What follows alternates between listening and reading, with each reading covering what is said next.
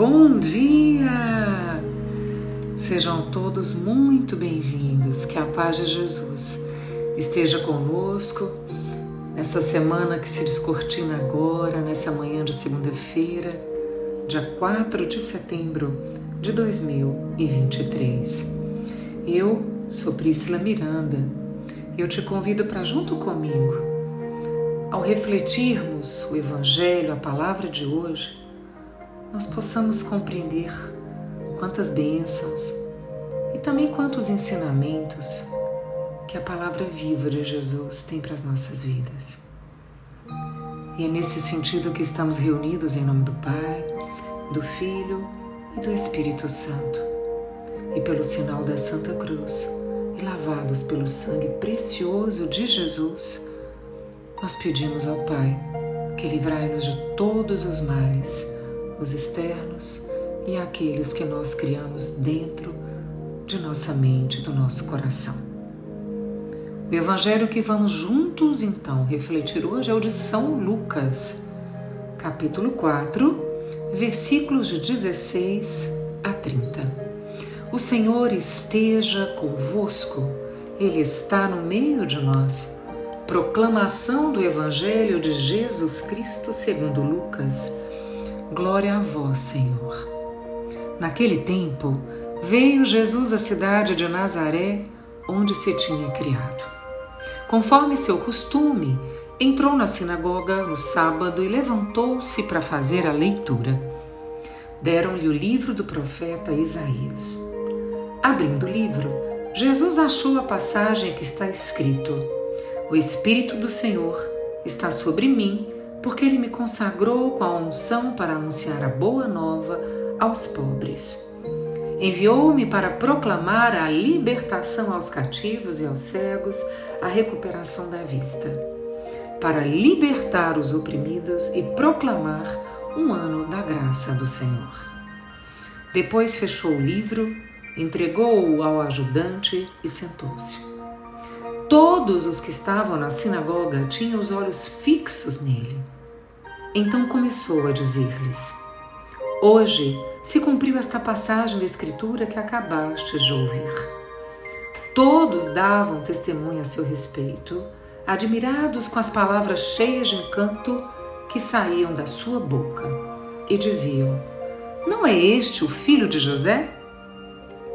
Jesus, porém, disse: Sem dúvida, Vós me repetireis o provérbio: médico, cura-te a ti mesmo. Faze também aqui em tua terra tudo o que ouvimos dizer que fizeste em Cafarnaum. E acrescentou: Em verdade, eu vos digo que nenhum profeta é bem recebido em sua pátria. De fato, eu vos digo, no tempo do profeta Elias, quando não choveu durante três anos e seis meses, e houve grande fome em toda a região, havia muitas viúvas em Israel. No entanto, a nenhuma delas foi enviado Elias, senão a uma viúva que vivia em Sarepta, na Sidônia. E no tempo do profeta Eliseu, havia muitos leprosos em Israel. Contudo, nenhum deles foi curado, mas sim Naamã, o sírio. Quando ouviram estas palavras de Jesus, Todos na sinagoga ficaram furiosos. Levantaram-se e o expulsaram da cidade. Levaram-no até o alto do monte, sobre o qual a cidade estava construída, com a intenção de lançá-lo no precipício.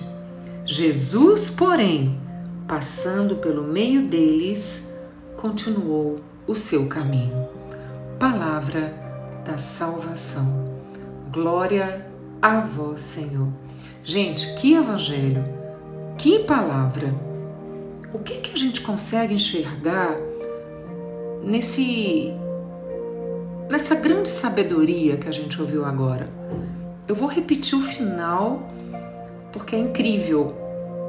No final deste evangelho de São Lucas está escrito: Levaram-no até ao alto do monte sobre o qual a cidade estava construída com a intenção de lançá-lo no precipício.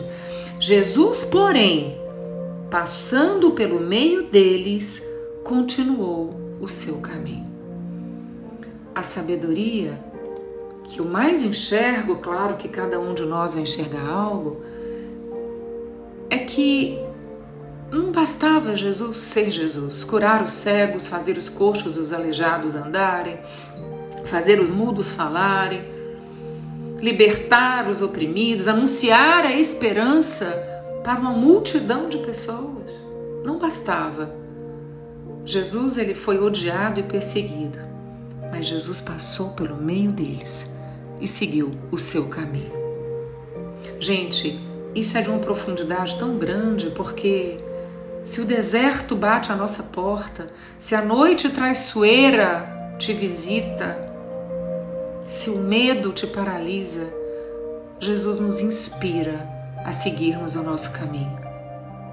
Mesmo que tudo queira nos levar para o precipício, nos jogar abaixo, Jesus nos ensina que ele passou por meio do conflito, por meio das pessoas que queriam persegui-lo, matá-lo, e ele seguiu o seu caminho.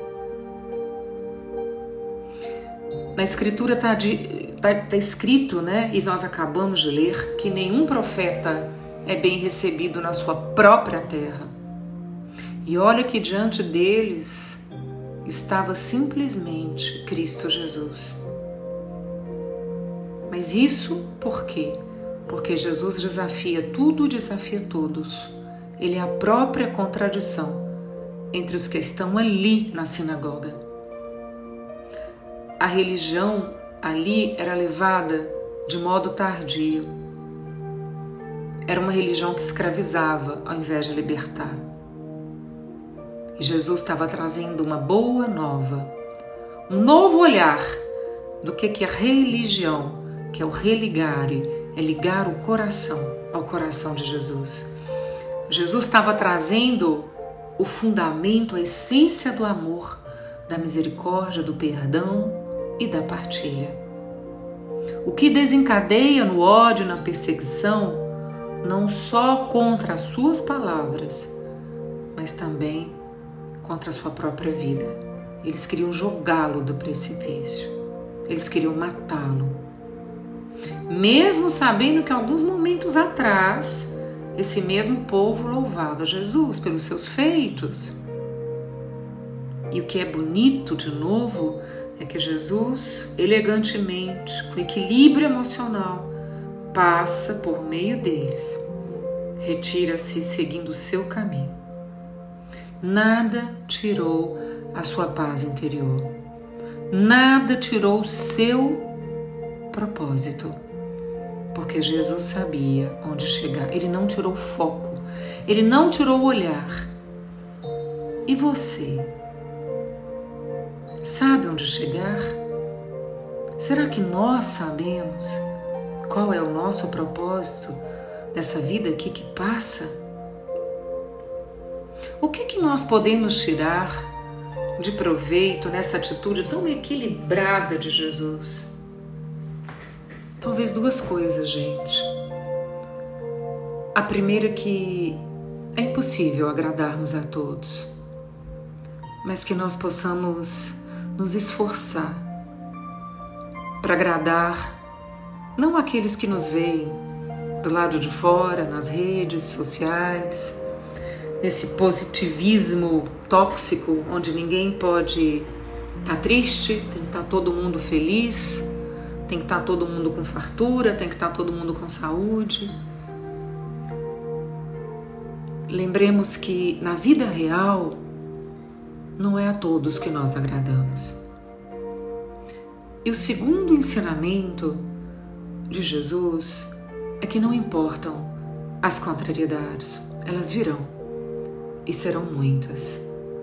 Mas o importante é que a gente fique firme nos nossos valores que sejamos fiéis aos nossos valores. Mesmo que isso não seja compreendido, até desagrade muitos homens. Nós precisamos ser firmes em nossas posições como Jesus o é, lembrando sempre que o nosso olhar está no alto. Nós somos filhos do alto.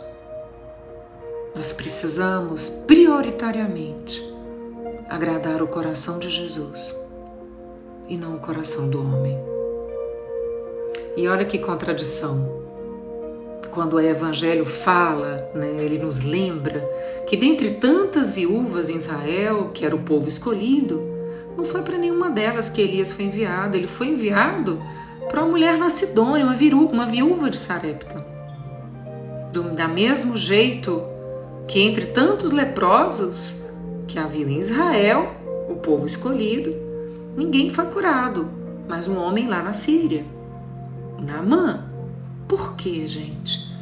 Porque Deus encontrou no coração daquela pobre mulher rejeitada e no coração deste sírio, também simbolizando os excluídos, ele encontrou um lugar para habitar.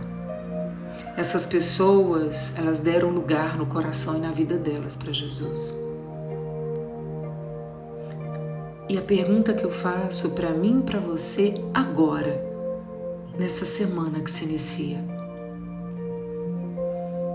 Onde quer que nós estejamos, em que situação nós nos encontremos agora. O importante é saber que Deus quer encontrar um espaço, um lugar dentro de nós, um lugar verdadeiro para Ele habitar, morar e se fazer presente. Todas as vezes que nós conseguirmos olhar, olhar para dentro de nós mesmos e dar um espaço para Cristo Jesus no nosso coração, na nossa vida, na nossa respiração, nas nossas mãos, no nosso modo de olhar, na nossa postura de agir. Todas as vezes que Jesus se fizer presente em nós, nós seremos as mãos, os olhos, a postura de Jesus, transformando a realidade de tantos que estão à nossa volta, fazendo a diferença na nossa vida e de quem convive conosco. Sabe, gente, os desafios vêm para todos nós. A vida real, com precariedades, com desavenças, com desencontros, com quedas, com medos, ela vem para todos nós. Mas é exatamente na aridez, na escassez, nas ausências dos afetos, é que nós conseguimos sem maquiagem nenhuma, sem nenhum artifício, nós conseguimos olhar para dentro de nós mesmos, nus, sendo verdadeiramente quem somos.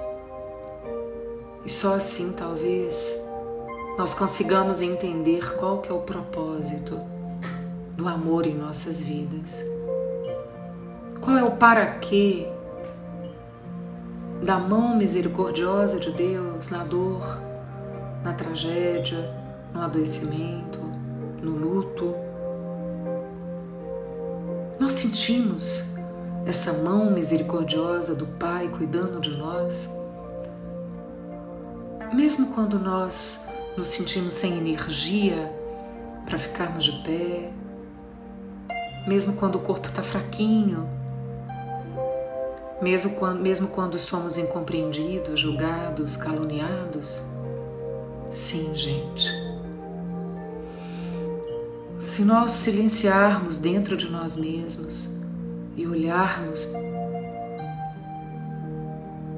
para a misericórdia de Deus, nós vamos sim nos sentirmos amados e cuidados por Ele.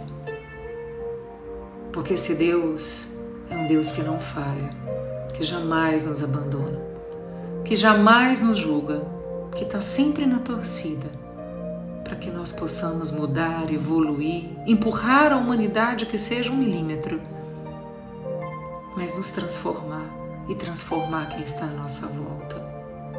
O amor de Deus, somente Ele, é capaz de fazer com que nós possamos querer toda essa intimidade com Jesus.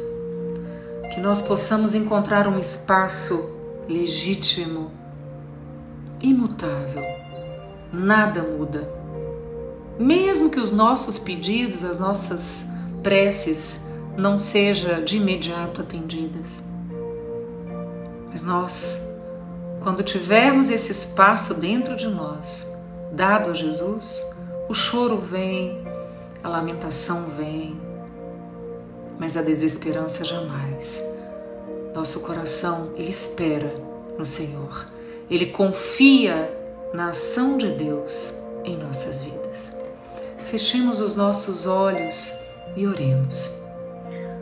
Nosso Deus e nosso Pai, nós te louvamos e te bendizemos, Senhor Jesus, pelo seu amor que é tão grandioso, que é tão imensurável, que é tão grandioso por nós, Senhor Jesus. Muito obrigado, Jesus. Muito obrigado por nos fazer sentir como a viúva de Sarepta e o Sírio Naamã, a quem o Senhor encontrou no coração dessas pessoas pobres, rejeitadas, excluídas. O Senhor encontrou um lugar para habitar, Senhor. Nós queremos também que o nosso coração te enxergue, que o nosso coração te habite, que o nosso coração seja um espaço, Jesus, para que o Senhor possa nos transformar e transformar quem está à nossa volta, através da Sua presença viva em nós nas nossas atitudes, nas nossas mãos, no nosso pensar, no nosso olhar. Abra Jesus então o nosso coração para que ele tenha um espaço lindo para o seu amor. Nós te amamos, Jesus. Fica conosco essa semana. Cuida dos nossos amores. Cuida, Jesus, também dos nossos desafios. Caminha conosco de mãos dadas.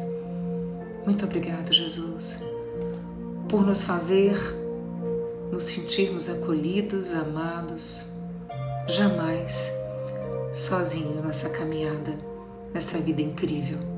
Nós te amamos, Jesus. Muito obrigado, Senhor. E assim nós tivemos reunidos em nome do Pai, do Filho e do Espírito Santo. Receba o meu abraço fraterno e um desejo que a sua semana seja de muitas bênçãos, de muita vitória, de muita paz e de muito equilíbrio emocional. Priscila.